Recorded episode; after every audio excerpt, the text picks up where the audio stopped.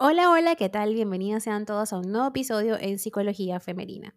Para quienes son nuevas por acá, mi nombre es Isnaikar Blanco, soy psicóloga clínico y me especializo en la atención a mujeres, trabajando lo que es el empoderamiento, el crecimiento personal y la autogestión emocional. Hace un par de episodios atrás, esta misma semana, les estuve hablando sobre las relaciones a distancia y qué prácticas saludables podían poner en práctica para, bueno, en práctica y en práctica, podían utilizar, vamos a cambiar la palabra, ¿no? Eh, para mantener la llama de la relación y de la pasión viva. Y una de las prácticas que les estuve compartiendo era el sexting positivo. Y pues eh, sé muy bien que hay muchas dudas alrededor de este tema y hoy vengo a aclararlas o al menos tratar de hacerlo. ¿Qué es el sexting positivo, Snaker? ¿Existe realmente esto? Pues bien, vamos a conocer un poco más de este tema. Y es que enviar fotos íntimas a través de las redes sociales es una práctica habitual. Sin embargo, cualquier foto que compartamos puede terminar expuesta. A este respecto, cabe preguntarse cómo es posible practicar un sexting de manera segura.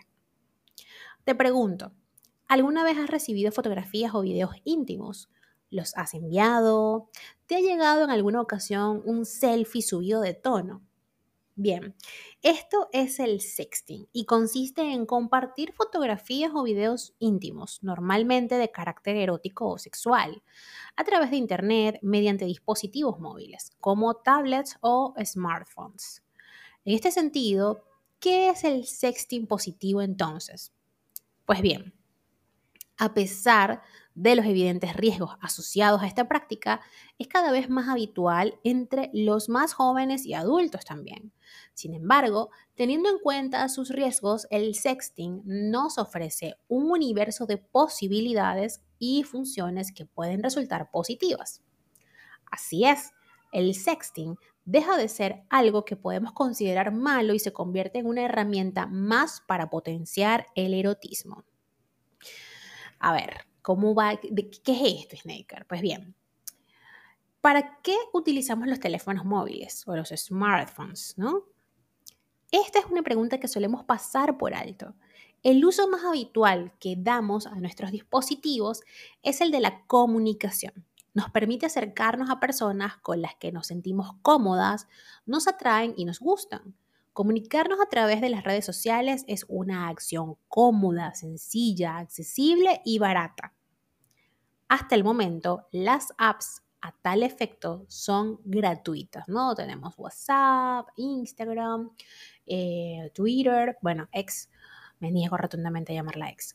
Em, bueno, en algunos países, en mi país no tanto, pero sé que en Estados Unidos se utiliza mucho Snapchat, eh, TikTok, o sea, un montón de, de aplicaciones que, ojo, cuidado, que todas ellas tienen sus regulaciones, así que hay que leer las letras chiquitas, ¿ok? Y decidir qué permisos les damos a nuestros teléfonos, bien sea iOS o Android. Entonces, algunas recomendaciones que pues les vengo a compartir el día de hoy y estas recomendaciones van a ir eh, de la mano con algunas regulaciones que han hecho en otros países, pero es para darnos una idea, para ilustrar un poco, ¿no? Por ejemplo, en Asturias se ha elaborado una propuesta didáctica enfocada a los alumnos de tercero y cuarto de educación secundaria, que de hecho es obligatoria, imagínense esto, con recomendaciones y actividades sobre la seguridad de practicar el sexting. Entonces, ¿cuáles son estas propuestas didácticas? Una o la primera de ellas es evitar enseñar partes y detalles de tu cuerpo que sean identificables, como la cara, los tatuajes o los piercings. También se incluyen aquí los objetos personales que constituyen marcas de identidad como pulseras, pendientes o colgantes. Antes de enviar nada, piensa, revisa lo que vas a enviar y para ello conviene hacerse la siguiente pregunta. ¿Es posible recortar la fotografía o retocarla para hacerlo con más seguridad? También es importante revisar la habitación. Si las fotos están tomadas en tu habitación, que es tu, tu santuario personal, es importante que tengas en cuenta que aspectos como la disposición de los muebles, la decoración o esos póster que tanto te gustan pueden aparecer en la fotografía y delatarte. Los fondos dan más pistas de lo que nos gustaría. Y eh, pues dicen también que lo borres después de compartirlo. Así estarás evitando que alguien más pueda acceder a tu teléfono o a tu PC. Además, si lo que deseas es guardar tus fotos, es interesante que te descargues alguna herramienta que ofrezca más seguridad, como las aplicaciones de encriptación para guardar bajo llave tus videos y fotos en el teléfono. Si alguna o en alguna ocasión pierdes tu teléfono o te lo roban, estarás evitando sustos. Y por supuesto, siempre está refrescando tus contraseñas. Cámbialas periódicamente, así evitarás que alguien pueda descifrarlas. También es una idea perfecta el hecho de tener una cuenta de correo exclusivamente para este tipo de contenidos sin que aparezca tu nombre ni tus datos personales. Esta es la propuesta que hacen en Asturias, ¿no? Eh, que de hecho es como una materia obligatoria para los chicos más jóvenes porque es una realidad, una realidad que no podemos negar y tratar de negarlo o evitarlo es eh, falta de información y desorientación al respecto. Eh, instruir a los chicos y a los padres es, es, sumamente importante. Entonces de repente tú vas y tienes a tu pareja estable, ¿no? Y tienen una relación a distancia y ustedes quieren compartir fotos o videos. Pues bien, se abren una cuenta, un correo. Eh, o este tipo de apps o nubes que, pueden, que puedes encriptar el contenido y así solamente tú y tu pareja van a tener acceso a ello, ¿no? Es una idea, es una propuesta que se hace y me parece sumamente interesante el ejercicio. Ahora, también eh, es interesante tener en cuenta que ciertas aplicaciones como WhatsApp, Snapchat o los perfiles públicos de Instagram, Facebook o Twitter no son 100% seguros a la hora de proteger el anonimato de los usuarios. Por eso les decía, todas estas apps tienen sus regulaciones y es importante leer las letras chiquitas. Por contraparte, eh, tenemos eh, páginas web que podrías subir sin necesidad de aportar datos personales. De esta manera es sencillo compartir una fotografía íntima mediante un enlace de acceso directo sin tener que crear previamente un perfil o una página a tal efecto. Ojo, esto es una realidad, como les decía, que es importante tener en cuenta porque, eh, pues bueno, como puede ser utilizado para lo que ha sido creado, puede ser utilizado también para otras cosas que no son tan moralmente correctas, ¿no? Entonces, eh, esto obviamente es con mucha responsabilidad, tomando en cuenta que es una herramienta que se debe utilizar para lo que es. Eh, como les decía en el episodio de las relaciones a distancia, ¿Se puede mantener relaciones a distancia? Por supuesto que sí. Puedes utilizar el sexting seguro con tu pareja. Y más allá de todo esto, que no se vuelva algo patológico, que no se vuelva una adicción, que no se vuelva de repente que, bueno, ya estás con tu pareja eh, en un encuentro, normal, por así decirlo, que ya, ya, se desdibuja un poco lo normal de lo normal, pero sí, el encuentro normal sería un encuentro físico eh, presencial, ¿no? O sea, estando allí con tu pareja. Entonces, que no es que, bueno, mira, si no veo la foto, si no veo el video, ya no tengo una erección o no me excito, ¿sabes? O sea, no, cuidar los límites en lo que raya de lo normal y que es una herramienta eh, momentánea para utilizarla, disfrutar de ello, o cuando se vuelve más una necesidad, una adicción, algo que afecta nuestro desempeño sexual y por extensión nuestro bienestar emocional y mental.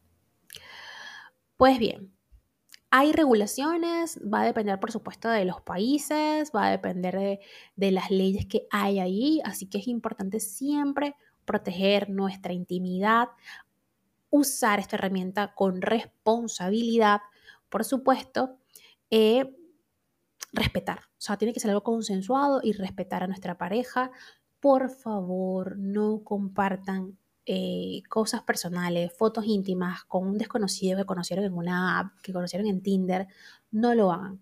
¿Ok? Yo no critico estas aplicaciones, no critico la forma como la utilizan, sé muy bien que es una herramienta que le sirve a muchas personas para conocer, para tener citas, digo Tinder por la más famosa y porque es realmente la, que, la única que conozco.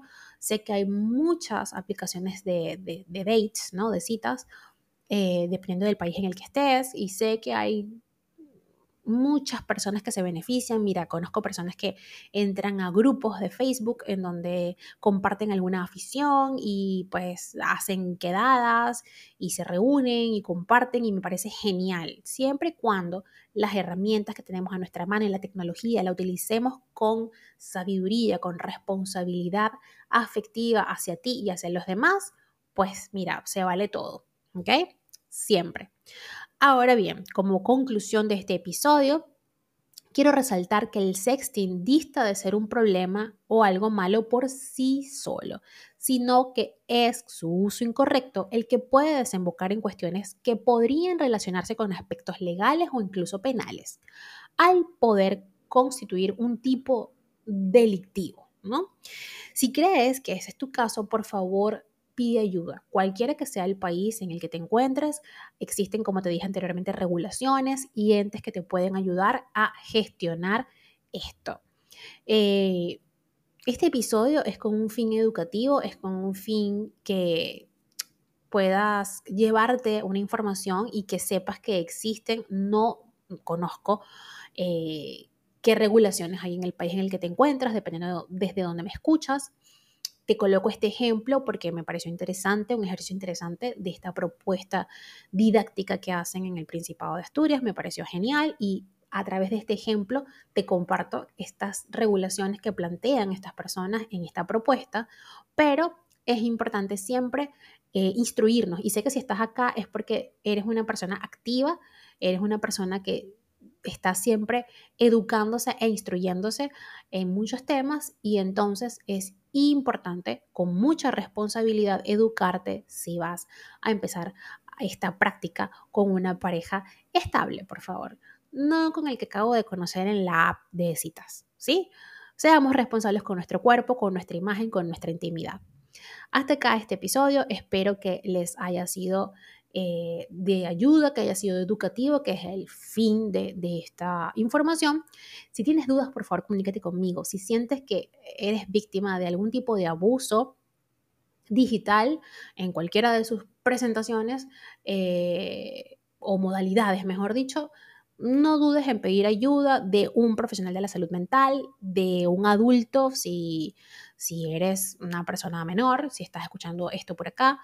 Em, Orientación, orientación de alguien de confianza, que te sientas segura con esa persona para poder preguntarle que sea un espacio seguro.